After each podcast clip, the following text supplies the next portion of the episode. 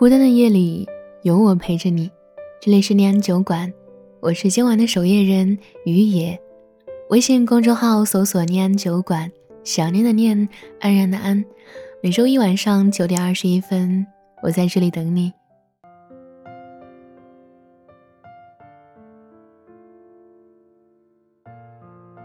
前段时间家中养病，所以少有时间去整理读者来信。信箱不知道多少次的提醒，碰巧赶上了休假，我就打开一封封的读了起来。大部分是倾诉自己感情问题的。由于疫情的原因，很多情侣因为长时间的异地，或多或少出现了一些情感的问题。我回复了他们，加以叮嘱要注意疫情的防控工作。给别人咨询问题久了，习惯性。把自己带入他们的感情里，就好像自己在经历着他们所经历的，感受着他们所感受的。其中一封信中的叙述让我印象挺深刻。寄件人是个男孩子，名叫雨生。他的故事不同于大部分来这里咨询所讲的。大部分咨询的人在他们所讲述的故事里，自己或多或少。都是在扮演着受到感情伤害的一方，无论故事的真实与否，但至少看出他们过来很明显需要的是一份安慰与鼓励。但雨生这封截然不同，没有任何烦恼和痛苦，反倒像个说书人，向我讲述着他的故事。雨生是一个九八五的大学生。还被保送进了研究生院，现在在一家服装设计单位实习。每天除了完成导师和单位安排的工作外，就是和朋友们四处玩乐。小雨是雨生常去的咖啡厅里，在那儿工作的女孩子。高中刚刚读完，就只身一人来到北京打工，身边也没有太多亲人。本是两个很难有交集的人。雨生信中用一句“缘分”解释了两个人的关系，信中没有过多去描述两个人之间的情感，也没有表现出两个人的关系，但是文笔流露出雨生对小雨是有爱意的。信中没有再多写什么，只是给我讲了很多关于他和小雨一起发生的趣事。我不知道这封信的目的是什么。也不知道雨生要向我表达的是什么样的情感。信件发送的时间是一个月之前，一时间竟然有些不知所措，不知道该怎么样回复。是让我帮他表白，还是在追求小雨的过程中受到了阻挠，需要咨询？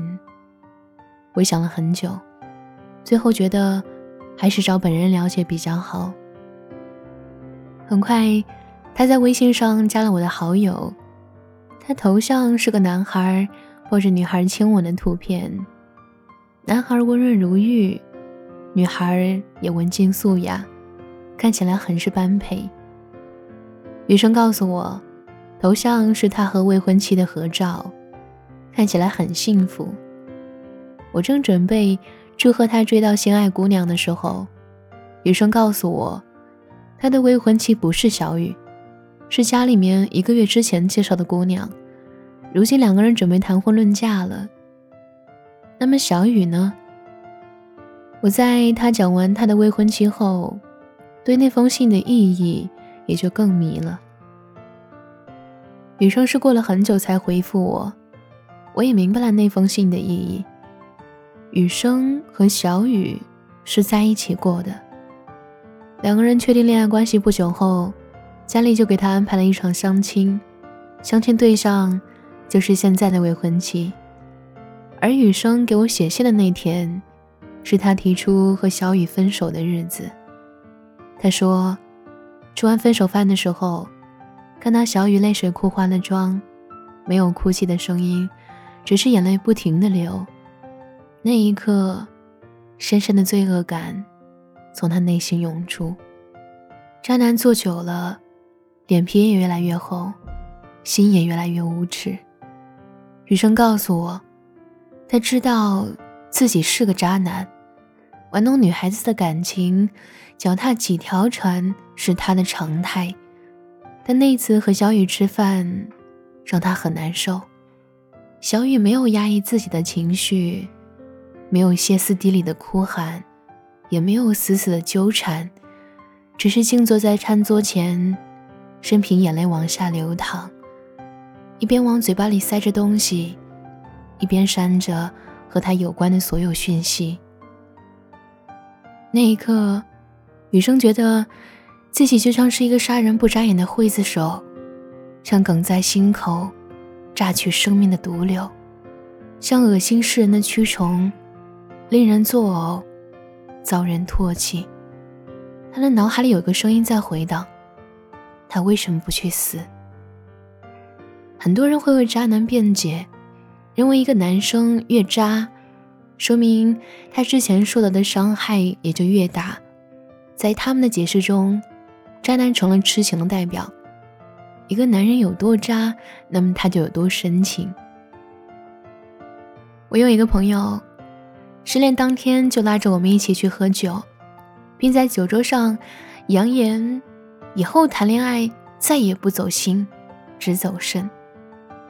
往后的日子，他也真的变了很多，是那种肉眼可见的改变。谈吐开始变得风雅，穿着开始变得时尚，女朋友换得勤快。每次出去吃饭，带的女孩子都不一样。到后来，我们开玩笑的说他是铁打的饭局，流水的嫂子。他也只是一旁笑呵呵的笑着，眼里没有一丝亏欠，也没有一丝星光。终于有一天，那个抛弃他的女孩子突然站在面前，满眼是泪水的挡住我们的去路。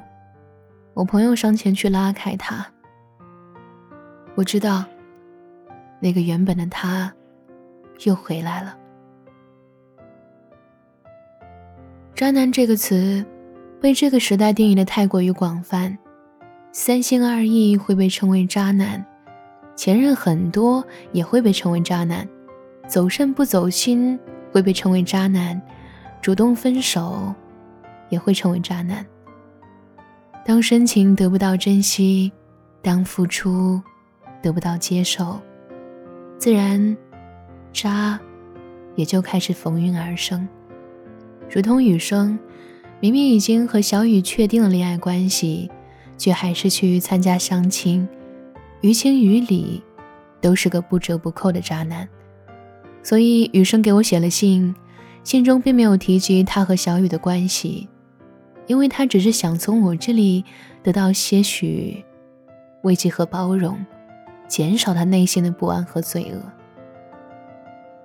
我没有对他故事做任何评价，他也从我这悻悻而归。相比雨生，在他的故事里。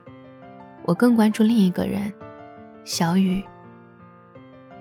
我没有见过这个姑娘，也没有和她接触过，但是仅凭雨生的描述，我觉得令小雨落泪的，绝不是因为雨生的走，而是因为雨生的来。即便雨生不是渣男，对于小雨来讲，他也应该知道这段感情的艰难。两个不同世界的人，每天面对的问题和接触的人都不尽相同。仅仅是追赶对方的脚步，就已经让小雨精疲力尽，又从哪里来的力气去寻找对方的理解呢？并不是学历影响两个人的感情，更多的是两个人此时此刻的步履无法一致。你面对学校的点点滴滴，我已经开始面对社会的残酷。你走入实验室的时候，我还在咖啡机前来回的忙碌。你跟我谈论天地哲理的时候，我关注的却是明天的房租以及柴米油盐的价钱。我们生在一个世界，却迈着不同彼此的步伐。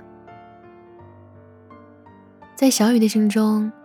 其实早就知道，他和雨生是不可能的。分开只是时间问题，原因是什么他也不曾关心，所以才会一言不发的流眼泪，坐在雨声面前，将对方从大脑中剥离。人最难的是活得清楚，最怕的也是活得明白。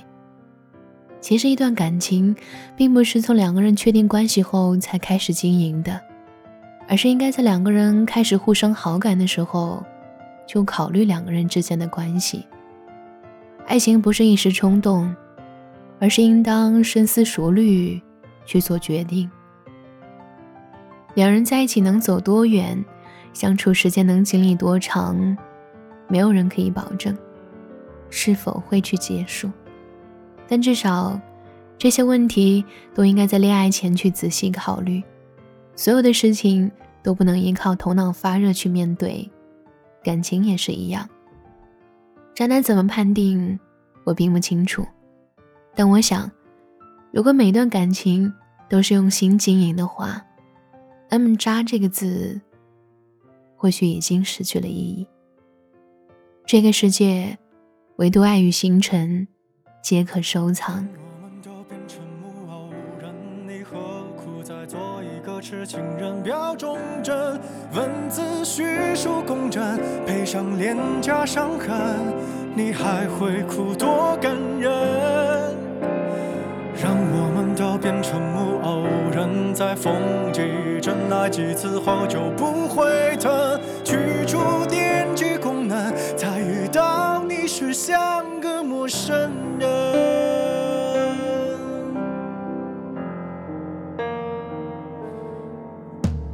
前爱过的人，偷偷的藏起红绿两本。现在相爱的人，能耍的方式五花八门。要一时，要两分，把热吻当最真，让动了情的人。还要去分辨好人坏人，在雨里对阵，用可乐来换陪你的人，已变成速剧本，你何必太当真？不要提那心路历程。所以当我们都变成木偶人，你何苦再做一个痴表忠贞，文字叙述公正，重复脸颊伤痕，你还会哭多感人？让我们都变成木偶人，在风几针那几次后就不会疼，去除电击功能，再遇到你时像个陌生人。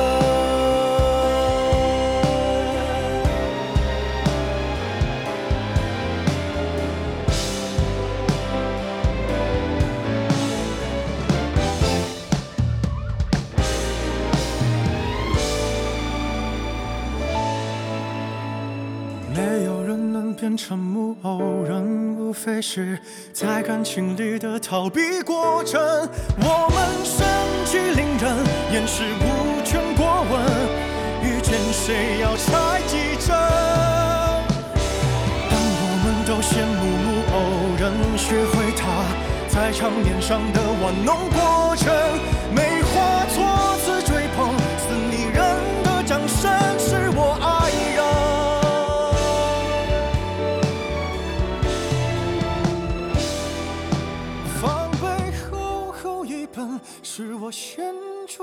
记得